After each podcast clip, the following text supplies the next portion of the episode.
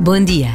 Ter confiança no presente e no futuro, nos que trabalham conosco e nos que nos governam, na família e nos amigos. É bonito de se dizer, mas muito mais difícil de fazer acontecer.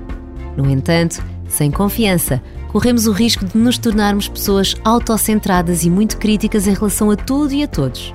Mantendo um olhar verdadeiro e capaz de uma crítica construtiva, é possível ter confiança e gerar confiança à nossa volta conscientes de que não estamos sós.